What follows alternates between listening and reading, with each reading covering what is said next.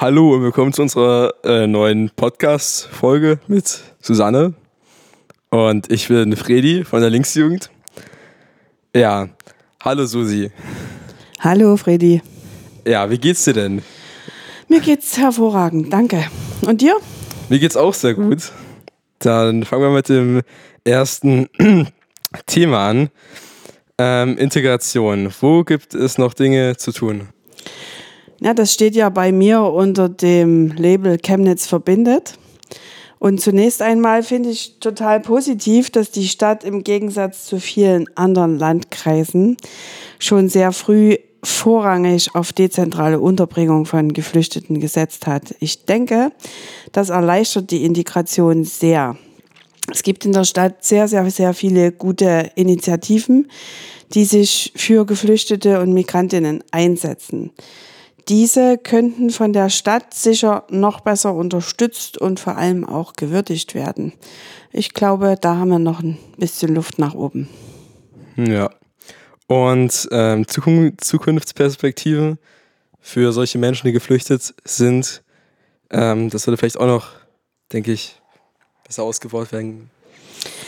Ich denke, diejenigen, die als Geflüchtete anerkannt sind, sind gut versorgt mit Integrations- und Sprachkursen. Probleme sehe ich aber bei jenen, die keine Anerkennung haben und zum Beispiel nur dauerhaft geduldet sind. Viele von den Menschen möchten sich aber ähm, natürlich auch ähm, trotzdem integrieren und zum Beispiel einen Sprachkurs besuchen. Hier müsste die Stadt meiner Meinung nach mehr Angebote schaffen, weil diesbezüglich eine Riesenlücke von Seiten des Landes und des Bundes besteht.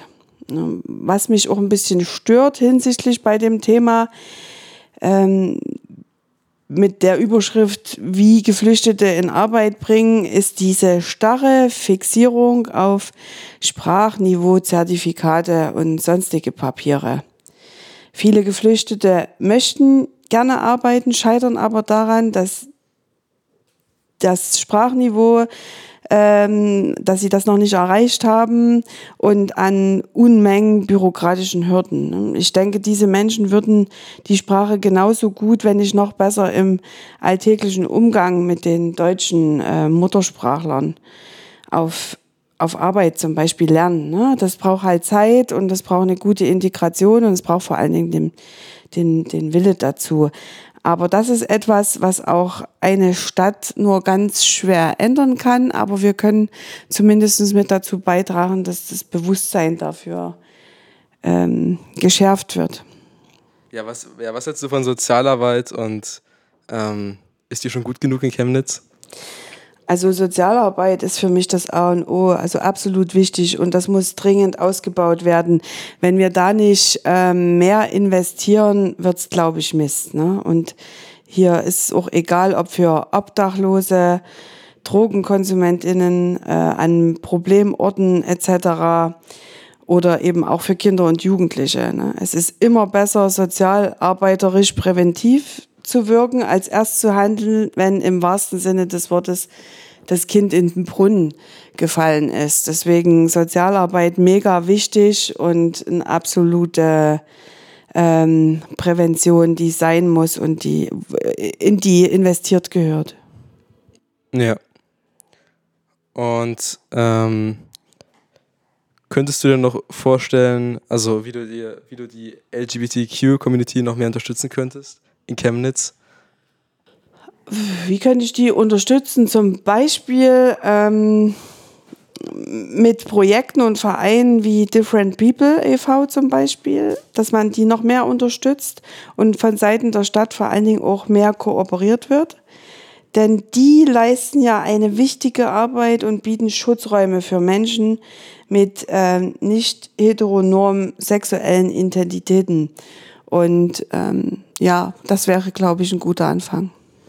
Könntest du dir auch vorstellen, die Regenbogenflagge am Rathaus, also könntest du dir vorstellen, das auch aufzuhängen? Also, also Das ist ja immer mal wieder Thema, auch in anderen Städten. Und die Justizministerin hat es ja jetzt äh, beim, in Sachsen beim Ministerium auch probiert. Aus meiner Sicht spricht da überhaupt nichts dagegen. Und wenn aus irgendwelchen gesetzlichen Regelungen heraus ähm, das doch nicht geht oder so, würde ich das trotzdem probieren.